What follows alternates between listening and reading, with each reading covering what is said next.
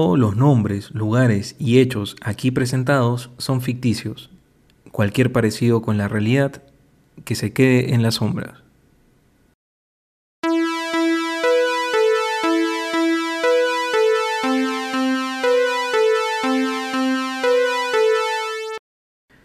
Bienvenidos a Estación Averno, programa dedicado a contar lo que sucede en Laguna Roja, una acogedora y pequeña ciudad con muchas historias interesantes. Saludos a ti también, Sol, y gracias por todo el esfuerzo para hacer que este programa siga adelante. Esta semana se produjo el octavo temblor del mes. Son temblores pequeños, lo raro es que ocurran tan seguido. El Instituto de Geofísica y el Clima de Laguna Roja advierte que debemos estar preparados por si aparece otro de una magnitud mayor. Algo que también se ha incrementado es la desaparición del ganado en algunas propiedades. El veterano campesino Brian Fernández reportó a las autoridades que estaba mirando a sus vacas desde la ventana de su casa, cuando uno de estos movimientos telúricos inició. Al terminar, vio salir de la tierra unas pequeñas figuras humanoides encorvadas que en grupo se lanzaron a gran velocidad sobre una de sus vacas. Y después de que cogiera su escopeta y saliera a enfrentarlos, dichas figuras ya no estaban. Cuando contó su ganado, le faltaban dos vacas.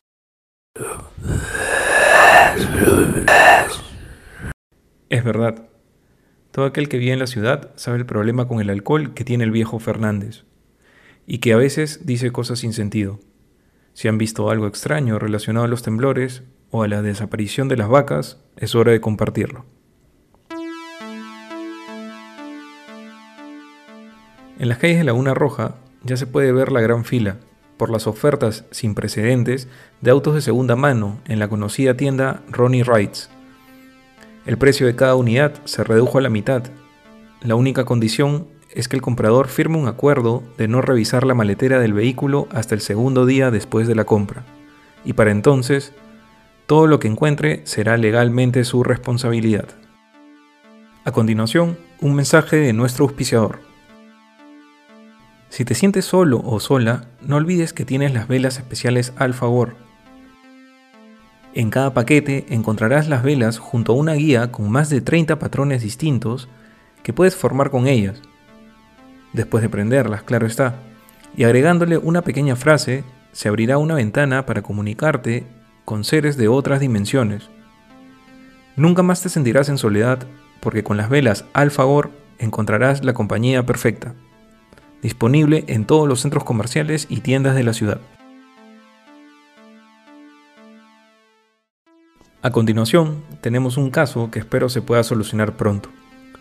La que nos escribió es Melissa Velázquez y nos comenta la historia de su pareja, Armando, quien siempre que iba al centro comercial Trasgo Smart pasaba por la sección de libros, ya que en ella, detrás de los libros más populares, se encuentran los que, por no poderse vender bien, están a un precio muy cómodo. Revisando, Armando encontró un libro que le llamó mucho la atención. Era un libro totalmente negro con una etiqueta roja en el lomo y un código de barras. No había información de precio ni nombre en la tapa. En la primera hoja decía Historias de brujas y duendes. Parecía ser una antología de cuentos. Armando, que adoraba este tipo de temas, fue emocionado la caja registradora y preguntó por el precio. El joven que lo atendió pasó el código de barras del libro por el lector, miró su pantalla y luego de mostrar una expresión de extrañeza, le preguntó a Armando en dónde había encontrado el libro. Después de que éste le, contó que fue en la sección de los libros del establecimiento, el cajero le pidió a un colega que lo ayudara. Ya ambos, mirando la pantalla, volvieron a pasar el código del libro por la lectora. Después del sonido, el colega fue el que hizo la expresión de extrañeza. Miró a Armando y le preguntó si no lo había encontrado en el piso de la tienda, a lo que Armando aseguró nuevamente que fue en la sección de los libros. Le pidieron que los espere en la caja unos minutos y se fueron con el libro a hablar con una persona que tenía otro tipo de uniforme. Esta persona miró a Armando desde la distancia mientras hablaban. Unos segundos después se acercaron los tres. El hombre que vestía diferente se presentó diciéndole que era el administrador. Le preguntó si estaba seguro que el libro era del centro comercial, y Armando, ya con signos de impaciencia, le aseguró que sí. Los tres estaban mirando la pantalla y después de pasar el libro, el administrador le dijo que se lo podía llevar solo por 10 centavos. Esta vez fue Armando el que puso la cara de sorpresa y le pidió que repitiera el monto, ya que hasta una goma de mascar costaría más caro que ese libro. El administrador le volvió a confirmar que efectivamente eran 10 centavos. Armando contento, pagó rápidamente, agarró el libro y se metió a su auto. Emprendió su camino a casa de Melisa para recogerla y luego ir a comer algo. En pleno camino la llamó, impaciente, para contarle lo sucedido. Melissa le respondió, Devuelve ese libro o bótalo. ¿No sabes que así siempre comienzan las películas de terror? Él, riendo, le comentó que iba a ir a la gasolinería a estacionarse y a comprar algo, y que luego de unos minutos ya estaría en la puerta de su casa. Hablaron un poco más del libro y ella le preguntó por el interior, a lo que él respondió diciendo que parecía una antología de cuentos y que si bien todo estaba en español, los subtítulos de cada cuento parecían estar en otro idioma. Leyó una frase que fue interrumpida por un fuerte zumbido, provocando que Melissa, al otro lado del teléfono, se maree y caiga al suelo desmayada. Después de un momento, cuando despertó, estaba en la clínica, al parecer debido a una descompensación. Para su sorpresa, ya había pasado un día.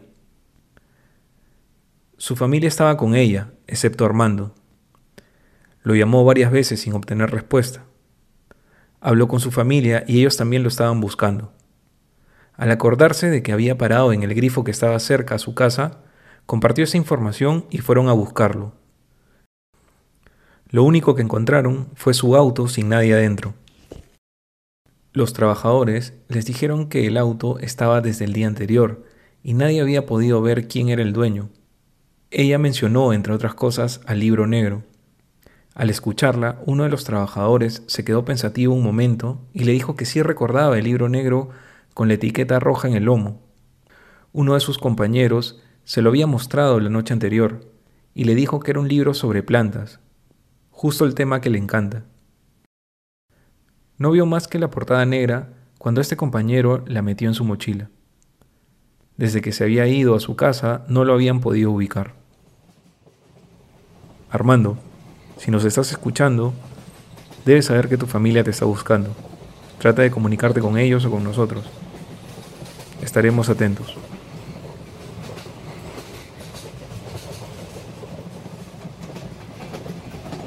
Bueno, ya está pasando el tren de medianoche, lo cual significa que el programa de hoy ha terminado. Parece que todo sigue su curso en Laguna Roja, una tranquila ciudad con mucho que ofrecer a sus habitantes. Esto fue Estación Averno. Ya saben, sean precavidos con lo que compran, cierren bien sus puertas y que tengan unas felices madrugadas. Adiós.